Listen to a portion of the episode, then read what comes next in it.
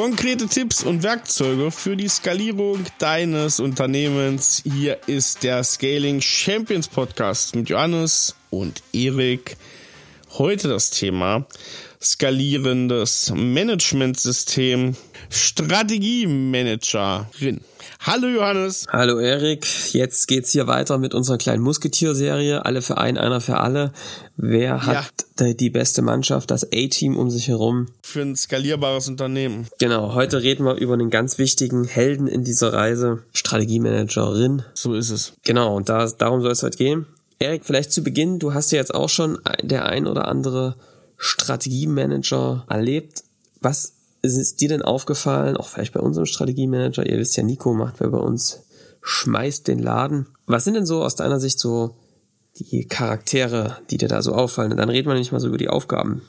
Wie schätzt du das so ein? Ich würde ganz kurz einen Punkt einfügen, bevor ich dir die Frage beantworte. Wir haben jetzt auch so ein bisschen gelernt nochmal aus der ersten Folge skalierbares Managementsystem Assistenz. Wir wollen das jetzt nochmal die nächsten Folgen ja einen ganz klaren roten Faden aufziehen. Wie muss der Charakter sein? Welche Weisung und welche Rolle spielt der im Unternehmen? Und dann auch nochmal, was sind die Aufgaben? Wie muss der für eine Person sein? Sowas, damit wir das noch ein bisschen klarer haben. Also was habe ich erlebt? Also ganz ehrlich, wenn ich einen Strategiemanager in ein Wort oder in den wichtigsten Wort beschreiben müsste, wäre das sowas wie ja Ruhe oder vielleicht wäre es das Wort Abgeklärtheit, vielleicht wäre es das Wort Übersicht. Also so, das sind so die Worte, die mir als erstes da einfallen. Das sind Charaktere, die ja schon in sich ruhen, die, die eine gewisse Autorität irgendwie auch haben und sehr gut vernetzt im Unternehmen. Das sind so die Strategiemanager. Viel Struktur, ne? Das ist ein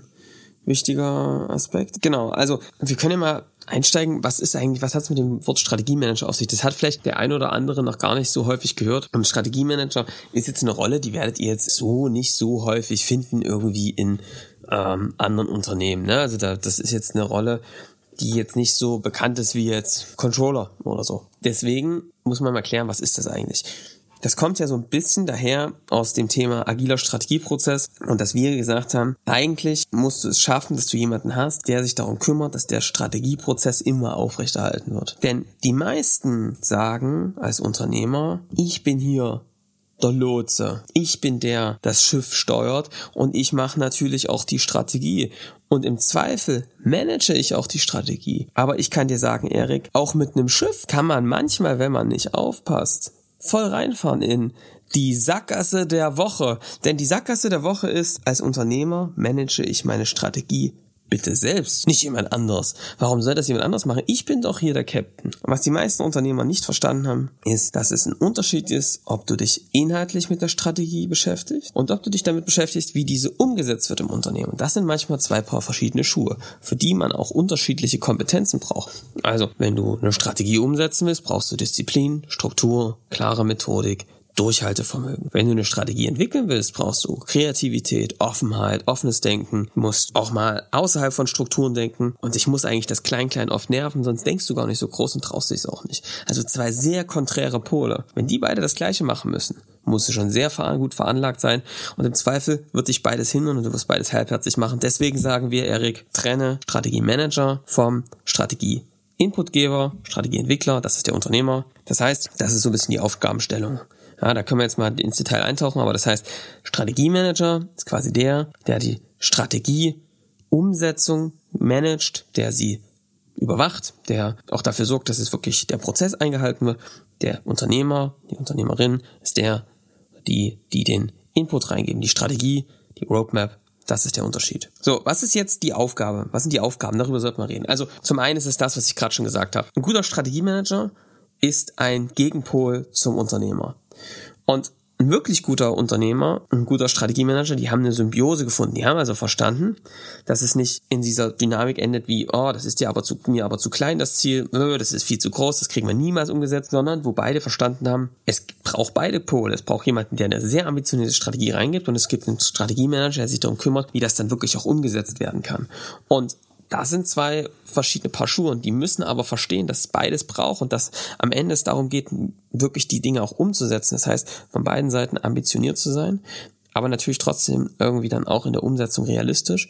Das heißt, die beiden haben im besten Fall die Möglichkeit gefunden, wie sie sich regelmäßig treffen und der Unternehmer quasi seine strategischen Gedanken auch mit dem Team äußert und entweder im Vorfeld des Strategie-Meetings tatsächlich diesen Input, eine strategische Roadmap entwickelt, weiterentwickelt und die durch den Strategiemanager insofern gechallenged wird auf eine Klarheit, dass es wirklich auch dieser Input wirklich auch vorm Strategie-Meeting da ist. Das ist ganz wichtig, ja.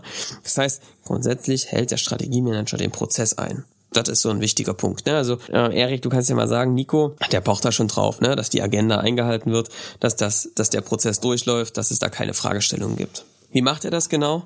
So ein bisschen so ein Zeremonienmeister, ne? Also es ist wirklich so, du musst extrem gut in der Moderation sein. Also wenn es da wirklich um den Termin selber geht, muss die Moderation stimmen, das muss alles gut koordiniert werden, der Zeitplan muss stimmen, es muss alles abgeholt werden, jeder zu Wort kommen und auch in der Vorbereitung muss halt auch eine klare Struktur sein, also wann hole ich mir was ab, also beispielsweise Ergänzung zur Vision, die ist ja jetzt nicht dass die immer ergänzt werden muss, aber dass die ja nochmal neuen Input erhält und dass dann wirklich in dieser Phase der Abarbeitung, da gibt's ja, also gerade im Agile Strategy auch das, dass es da ja Initiative Owner, also vergleichbar mit dem in Scrum vorhandenen Product Ownern gibt, die einen bestimmten Teil der Strategiearbeit vorantreiben, dass er mit denen auch in Abstimmung ist, wie läuft der Weg dorthin, kriegen wir die Ziele umgesetzt, die wir uns da gesetzt haben und das alles in einer Waage hält, den Überblick hält und schaut, dass alle ihre Aufgaben so einhalten. Also das ist auf jeden Fall ganz, ganz wichtig. So, was, was macht ein Strategiemanager noch ein guter? Der guckt eben darauf, dass auch das Strategie-Meeting richtig geil läuft. Ne? Das moderiert ist, hat er hat schon gesagt, dass diese Punkte eingehalten werden.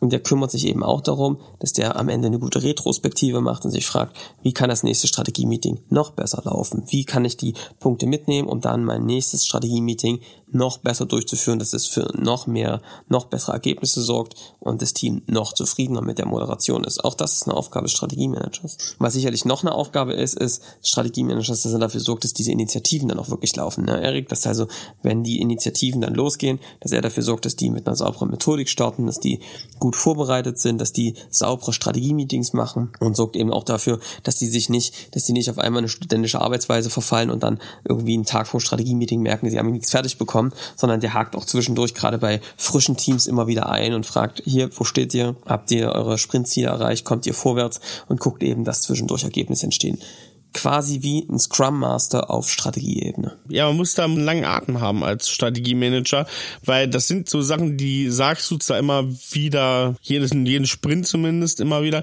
aber du musst es auch jedes Mal wieder machen und du kannst dich nicht darauf verlassen, dass es einfach so läuft. Also selbst mit Leuten, die dazu fähig sind, weil das hat man immer wieder, dieses operative frisst das strategische, genau dafür ist ja dieser Strategiemanager da und deswegen muss der halt auch sehr unnachgiebig sein. Und was eben noch ein Punkt ist, ist das Thema, der holt sich auch vorm Strategie-Meeting den Input von allen Mitarbeitern über die Engpässe, wo hängt's gerade, wo ist der Schmerz gerade da? Und sammelt damit quasi wirklich die wichtigsten Engpässe ein, was ganz wichtig ist, damit ihr dann äh, ja auch wisst, wo ihr gerade aktuell mit eurem Unternehmen steht. Genau. Und das natürlich immer auf so eine, auf so eine sehr systematische Art und Weise. Wie gesagt, in einer Vorbereitung für ein Strategie-Meeting. Aber so ein Strategiemanager sollte auch an sich immer so ein, so ein Ohr haben, was ins Unternehmen reingeht und hat auch eigentlich diesen Überblick drüber und kann auch immer bestimmte Stimmungen, bestimmte Entwicklungen sehr gut einordnen und findet dann oder hat auch die Möglichkeit durch das Strategie-Meeting auch einen Raum dafür zu schaffen und das da einzubringen. Und deswegen ist es sehr wichtig, dass es durchaus ein kommunikativer und sozialer Mensch ist, dem viel dran liegt, wirklich ins Unternehmen reinzuhören. Genau, Erik, und das ist eine gute Überleitung. Dann lass uns doch mal über den Typus reden. Also was ist das für Art Mensch und was hat sich da bewährt? Wir haben ja schon, weiß nicht, wie viele hunderte Strategiemanager ausgebildet. Was sind da so unsere Learnings aus deiner Sicht? Was muss das für ein Typ Mensch sein? Ich meine, wir wollen jetzt nicht so in Stereotypen reden, es hat sich aber schon ein paar Muster haben sich schon gezeigt. Zuallererst muss ich sagen, was man sagen kann, du sagst es, wir haben schon einige ausgebildet. Es zeigt sich, es sollte, wenn der rekrutiert wird, jemand sein, der im Unternehmen vorhanden ist. Also wir haben es durchaus auch mal erlebt, dass man jemanden genommen hat und speziell für diese Position eingestellt hat. Das lief jetzt immer suboptimal. Es ist bestimmt nicht so, dass das ein statistischer Wert ist, den, den man jetzt wirklich mal zur Kunde legen kann und das immer so zutrifft. Aber es macht doch mehr Probleme, wenn das jemand ist, der nicht im Unternehmen sozialisiert wurde. Das muss ein kommunikativer Mensch sein, das habe ich schon gesagt. Es muss jemand sein, der sehr gut in Strukturen, in Prozessen denken kann, der lieber einmal zu viel nachfragt als einmal zu wenig, also der sich nicht auf Gegebenheiten verlässt, sondern der da auch sehr streng ist und vor allem jemand, der sich nicht abkochen lässt. Also abkochen lässt, meine ich, der von einer anderen Managementposition oder vom Geschäftsführer einfache Antworten hinnimmt. Also der schon nachhakt, ja, unnachgiebig, das habe ich eben schon verwendet ist und da auch ähm, ja mal eine extra Meile sozusagen auf dem Weg geht. Genau, und ich vom Typus her, ich weiß nicht, ob ihr euch mit dem Disk-Modell auskennt, würde ich sagen, tendenziell sind das eher weniger so diese gelb-roten, die da gelb-rot dominant sind, weil die halt eben oft die Kreativen sind oder die, die halt irgendwie ähm, schon eher in dem Modus sind, Strategie inhaltlich zu treiben. Und dann eher tatsächlich, weil wir oft eher so diese blau, grün, ne, dominanten Typen, die sich darum kümmern, das in die ganze Struktur zu machen und trotzdem empathisch natürlich sind. Das hat sich immer echt gut bewährt, weil die einfach auch eine Struktur und eine Ruhe reinbringen ins System. Tendenziell würde ich gucken immer nach, Habt ihr irgendwie bei euch im Unternehmen schon Moderatoren? Habt ihr Scrum Master, die ihr dafür einsetzen könnt? Oder habt ihr Leute, denen es einfach so am Gesamtwohl gelegen ist, die auch eine gewisse Struktur reinbringen können, so eine Leute gibt's ja immer mal wieder, die das Chaos gut in eine Struktur bringen können. So eine Leute als Moderatoren macht's echt Sinn. Ganz oft haben wir mittlerweile wirklich schon Assistenzen zum Strategiemanager gemacht, weil sie es einfach echt gut angeboten haben und die einfach richtig krasse Wirkung entfalten können. Also guckt da wirklich jemand, der strukturiert ist, empathisch, der Interesse hat, auch Dinge vor euch voranzutreiben und Dinge aus dem Weg zu schaffen. Jetzt reden wir nochmal, Erik, über Rolle und Rückhalt. Ne? Was brauchst du für eine Rolle? Welche Rückhalt braucht es, damit das gut funktioniert? Was würdest du sagen? Diese Rollen müssen so verteilt sein, dass halt ein Strategiemanager sagen kann, was er braucht vom Unternehmer. Also der ist dann im Grunde genommen derjenige, der auch fordern kann, ob das jetzt ganz zu Anfang drum geht, wie sieht überhaupt die Vision, die Mission vom Unternehmen aus, um das gut ausformuliert zu bekommen, da auch vielleicht nochmal nachzuhaken. Auf der anderen Seite aus den einzelnen Bereichen, also von den Initiative Ownern oder von anderen Managern, wirklich die Informationen bekommen, die Zahlen bekommen, die man braucht für eine ordentliche Retrospektive. Also dieser Manager, der Strategiemanager hat eine ganz hohe Position, was die Akzeptanz, die soll jeder Mitarbeiter haben, aber was die Akzeptanz des Mitspielen der Abteilung angeht. Also da, das heißt auch in so einer verschlossenen, es macht jeder seins, ich habe so mein Silo, kommt man da nicht sehr weit. Das wird man relativ schnell merken, dass man da aufgeschlossen wirklich insgesamt sein muss. Ja, und es geht vor allem darum, Commitment. Es braucht das Commitment von der Geschäftsführung, dass das jemand sein ist, der auch sehr unbequeme Fragen stellen darf, ne? Ja. Der einfach also auch sagen darf, nee, sorry, ich sehe das anders, das ist kein klares Ziel, das ist, oder es ist, die, ihr verzettelt euch, sind viel zu viele Initiativen. Also auch das Commitment zum Widersprechen, sowohl gegenüber des Geschäftsführers und dann in eine sehr gute inhaltliches Sparring zu bekommen. Es braucht gleichzeitig auch das Okay vom Management, dass man eingreifen kann, dass man, dass der Strategiemanager sagen darf, ey, sorry, Leute, ihr haltet euch jetzt hier nicht an die Initiativen, ähm, was ist hier los, ne, und dann reingehen darf. Und es braucht eben auch das Commitment wirklich äh, vom gesamten Strategieteam, dass die sagen, yo, du bist dafür verantwortlich, du moderierst den Termin und da den Workshop und äh, das Strategiemeeting und das respektieren wir. Ja, und er gibt den Ton an. Also als Moderator braucht er da wirklich eine Stelle. Das würde ich auch immer offiziell verkünden und auch immer wieder stützen, den Rücken frei halten und wertschätzen dafür, ne, also zu sagen, ey, pass mal auf, das ist ja deine Aufgabe als Strategiemanager, da auch hart zu sein Genauso muss es sein. Nehmen uns noch härter ran. also das kommt ja dann auch auf Gesten an. Du sagst es schon, offiziell verkünden ist da natürlich wichtig, aber es ist natürlich auch in dem Momenten wichtig, wo das zum Tragen kommt, also dieser mögliche Konflikt oder der, der soll ja auch irgendwie da sein zwischen Strategiemanager und Unternehmerrolle, wenn der im Strategiemeeting aufeinander trifft und da vor Publikum sozusagen aufeinander trifft, dass dann aber auch klar die Rollen abgesteckt werden und dann nicht so eine ne, also nach vorne hin sagen, ja klar, das, das ist so und das ist der Strategiemanager und der hat die und die Weisung darf ergeben und darf auch einfordern und dann so das abwischen und sagen, hier, wir machen das jetzt doch anders und ich sage jetzt, worum es läuft. Das sind auch Situationen, die haben wir auch schon erlebt. Das ist dann genau der falsche Weg, weil dadurch beschädigt man so eine Strategiemanager-Rolle auf Dauer und ist auch ganz schwierig wieder zu reparieren. Also von daher den Rückhalt brauchst.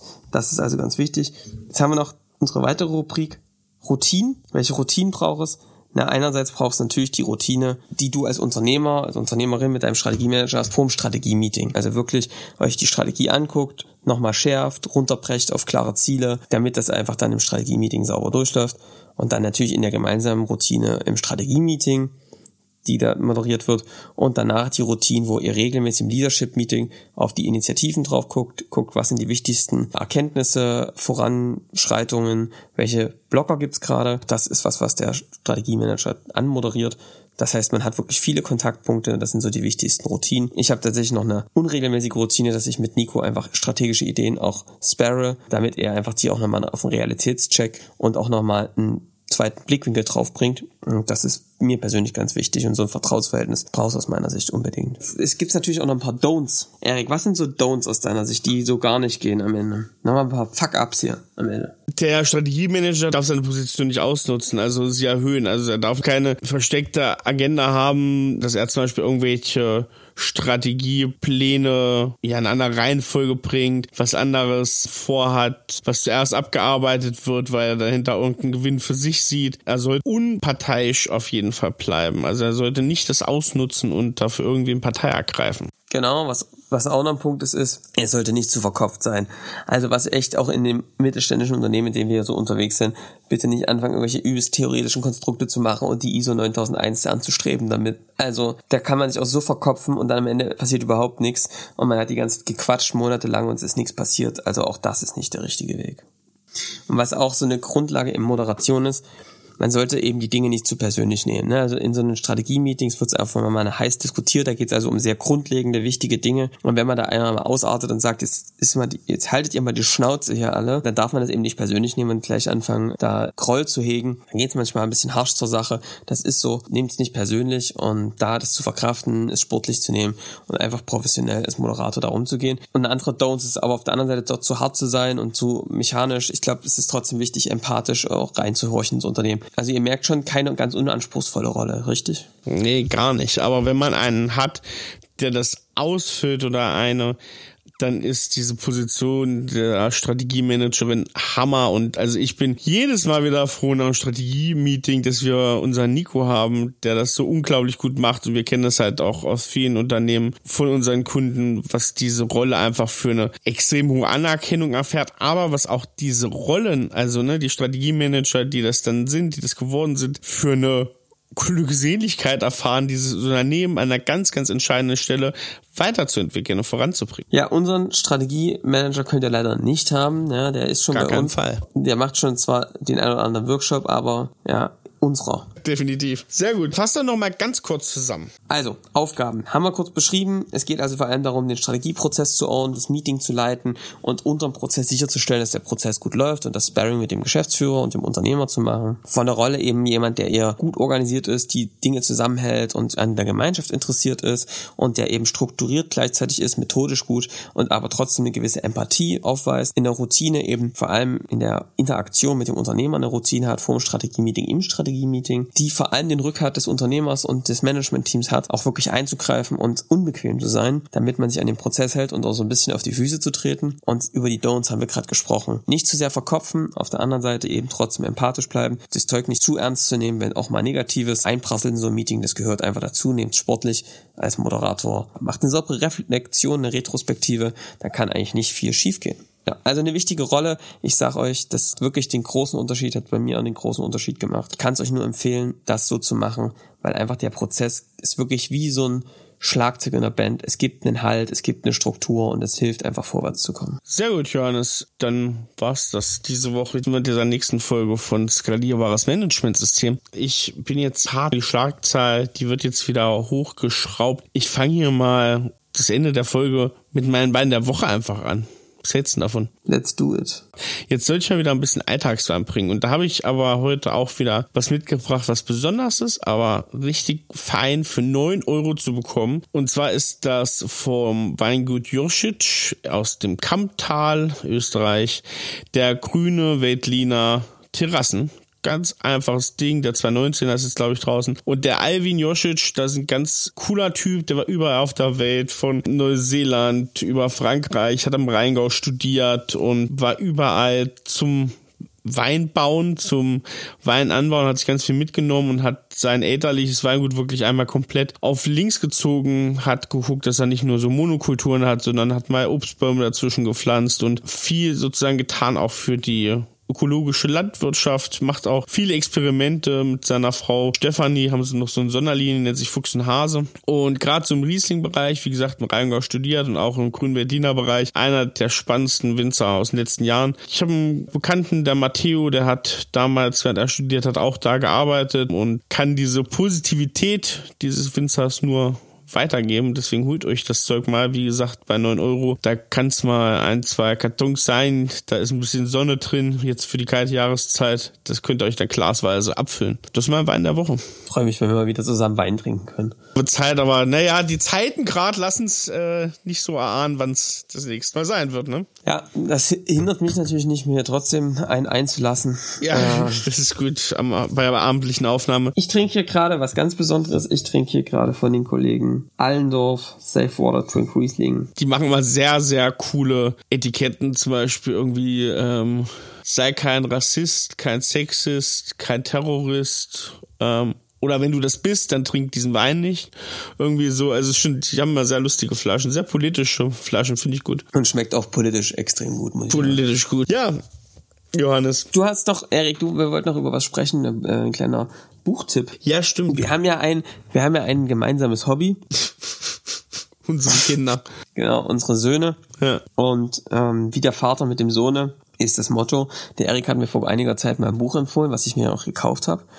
Und äh, das ist echt ein cooles Buch. Man ist ein bisschen, es entspricht ein bisschen Klischees, muss man sagen, ne? Ja, das muss dann genau so ein bisschen. Es bedient Disclaimer. auch gewisse Klischees. Mhm. Aber es ist ein Buch quasi, das, wie kannst du noch sagen, wie das heißt? Dangerous Book for Boys. Genau. Also es geht darum, ein Buch von für Väter von ähm, Söhnen quasi.